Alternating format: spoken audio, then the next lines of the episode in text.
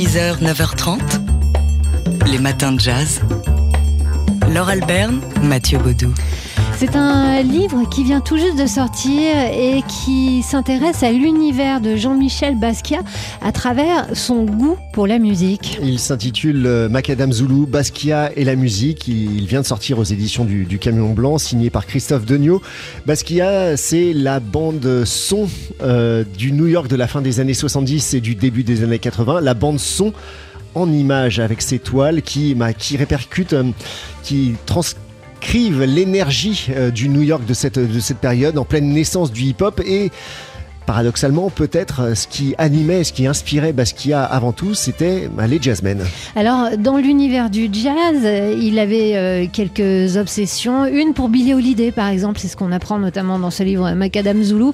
il s'est rendu compte que Billy Holiday n'avait pas de pierre tombale et donc c'est devenu une obsession. Il n'a plus pensé qu'à ça et avec un ami, Diego Cortés, ils ont passé des heures à concevoir la tombe de la chanteuse et puis une autre de ses obsessions, c'est le saxophoniste Charlie Parker. Et euh, on va écouter Christophe Degnaud qui nous montre euh, dans son livre qu'il y a une, euh, un parallèle dans les trajectoires de l'un et de l'autre. Charlie Parker a une, vie courte, une vie bien remplie. Dans l'art, c'était quelqu'un qui n'avait pas, pas de limite comme dans sa vie. Donc pour pour Basquiat, c'était un exemple à, à suivre s'il voulait dépasser les, les, conventions, dépasser le genre pouvait euh, s'inspirer de quelqu'un comme Charlie Parker. Il avait euh, acheté des dizaines de, de livres de, du biographe de Charlie Parker. Euh, c'est un livre qui s'appelle The Bird's Lives, The Life and the Dark Times of Charlie Parker, qu'il offrait à, à, tous ses amis en fait qui, qui venaient dans son atelier. Et c'est vrai que, Charlie Parker brûlait la vie par, par les deux bouts et, et c'est vrai que Basquiat cherchait à aller très vite dans, sa vie. Et il y a de, une ligne similaire dans, dans les deux parcours de, de vie de l'un et de l'autre.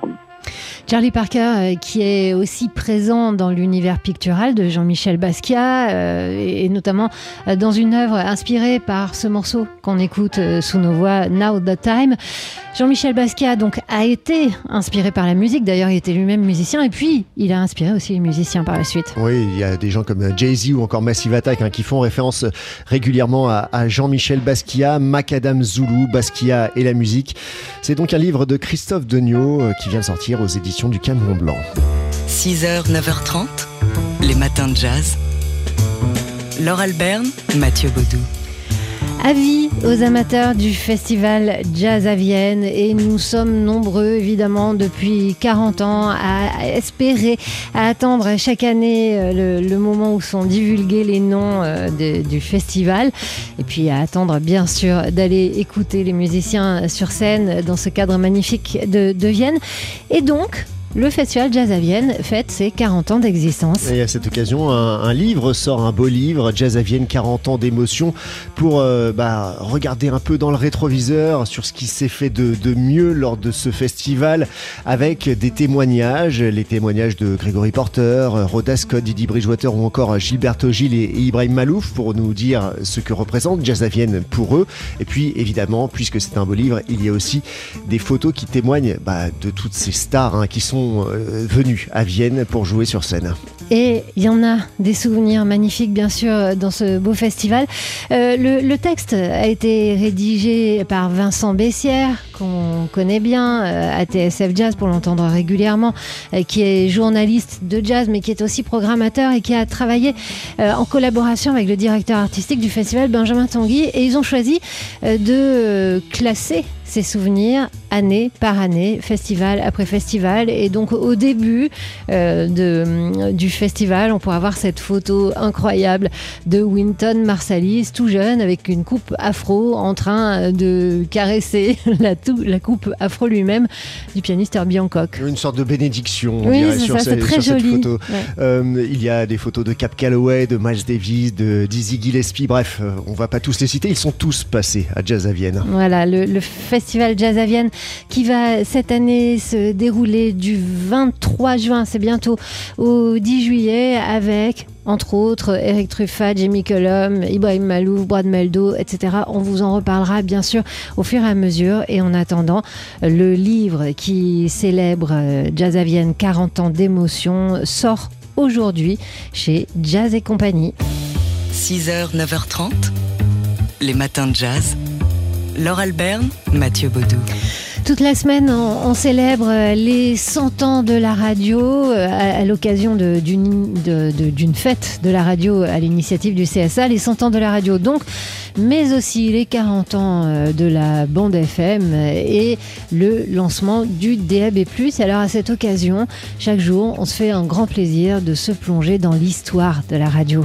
Et dans l'histoire de la radio et aussi dans l'histoire du jazz à la radio, dont, dont ce média radio a contribué à diffuser le, jazz en France et on ne peut pas ne pas parler de l'émission phare de jazz sur les ondes françaises. C'était sur Europe numéro 1, ça a débuté à la fin des années 50, ça s'appelait Pour ceux qui aiment le jazz. Alors en début de semaine euh, de cette semaine, on a entendu Daniel Philippaki qui nous a expliqué comment il s'était retrouvé à l'antenne le jour de la mort de Charlie Parker et comment il avait eu envie ensuite euh, de créer une émission de radio en duo avec Franck Teno qu'on écoute tout de suite. Donc, les deux animateurs de l'émission pour ceux qui aiment le jazz. C'était une idée vraiment de Daniel, une idée euh, formidable parce que d'une part, c'était une nouveauté dans l'histoire de, des émissions de jazz, d'avoir un dialogue. Ce qu'on faisait, c'est que on avait chacun notre programme, c'est-à-dire Daniel faisait, le programme du, du, lundi, euh, moi je faisais le programme du mardi ou du mercredi. On arrivait chacun avec euh, son programme. Et l'avantage de ce système, c'est que nous étions, Daniel et moi, bien sûr, des, fanatiques de jazz euh, complètement mordus, je dirais malades même de, jazz, mais on n'avait pas exactement les mêmes, euh, euh, les mêmes goûts, si tu veux. C'est-à-dire que Daniel préférait Pivy Russell à Bernie Bigard.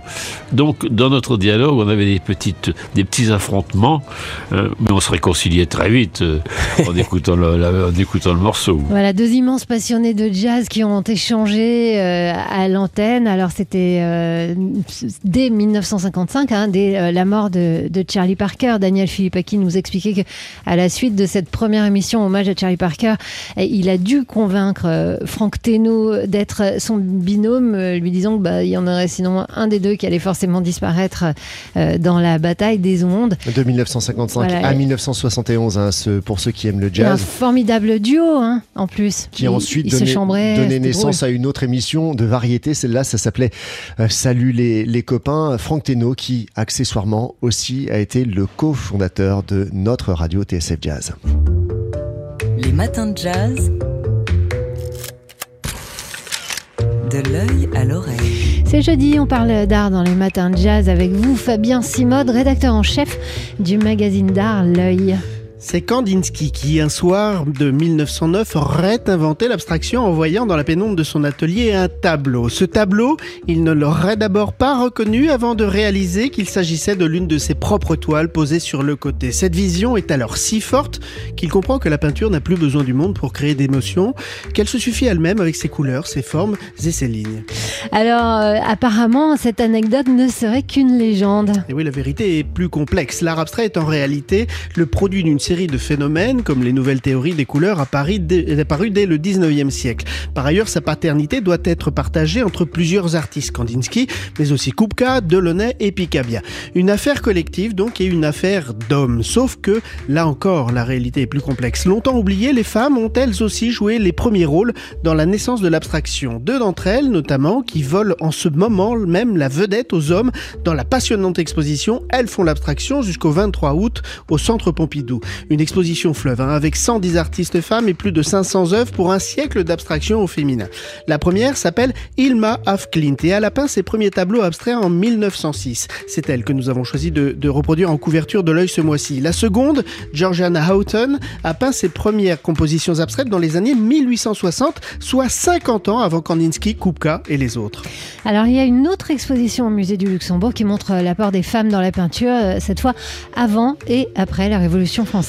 Oui, une période que les historiens considèrent souvent comme une parenthèse enchantée pour les femmes qui, contrairement à une idée reçue, ont été très actives. Certaines ont même été des artistes de premier plan. Hein. C'est le cas de Louise Vigée-Lebrun, qui était la portraitiste de Marie-Antoinette, ou Marie-Guillemine Benoît, qui a peint la fameuse Joconde Noire. Vous savez, nous en avons déjà parlé ensemble ici. Alors, ces deux expositions au Centre Pompidou et au Musée Luxembourg sont le fruit d'une révolution quasi copernicienne faite par l'histoire de l'art, qui, depuis une quinzaine d'années, a entrepris de se réécrire au féminin. Cela même si les découvertes qu'elle bouscule, euh, qu'elle fait, pardon, le bouscule l'ordre établi comme l'invention de l'abstraction. Mais après tout, l'art n'est-il pas là aussi pour cela? Les matins de jazz. De l'œil à l'oreille. On retrouve Fabien Simode, le rédacteur en chef du magazine D'Art L'œil. Fabien, avec quelques idées d'expo pour le week-end. Bah oui, de visite. Si vous passez par Deauville ce week-end, allez voir les franciscaines. C'est un ancien orphelinat des sœurs franciscaines du 19e siècle qui a été transformé en institution pluriculturelle. Alors, inauguré le 12 mai, euh, le lieu est très beau et très original en se présentant euh, à la fois comme un musée, une médiathèque, une salle de spectacle et un lieu de création où tous les espaces sont ouverts. Ainsi, des livres se mélangent par exemple avec des tableaux de Courbet, Bonnard, de Dufy.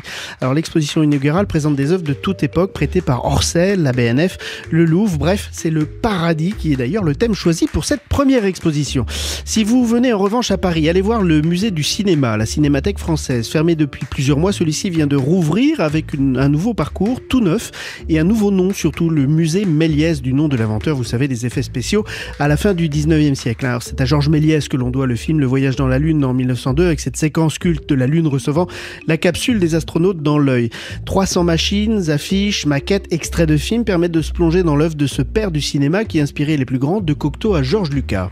Et si décidément le cinéma ne vous intéresse pas, d'abord ce ne sera pas de notre faute, parce qu'en œuvre pour, ben, vous pourrez toujours prendre l'air à Fontainebleau. Et oui, ce week-end, le château accueille le Festival de l'Histoire de l'Art. Alors, un festival très dynamique et en réalité très grand public. Des conférences, des rencontres sont programmées en présentiel ou en distanciel, c'est à la mode. Euh, deux thèmes ont été retenus cette année. Le Japon, avec notamment une exposition autour des cadeaux diplomatiques offerts par le Japon à Napoléon III. Et le plaisir, le deuxième thème, plaisir charnel et plaisir de contempler des œuvres d'art. Pas mal, hein, comme programme. Oui, c'est pas mal. Fabien, le, le nouveau numéro de l'œil est sorti, ça y est? Il est sorti et c'est en couverture. Il m'a dont on a parlé tout à l'heure, avec ce titre, cette enquête, qui a vraiment inventé l'art abstrait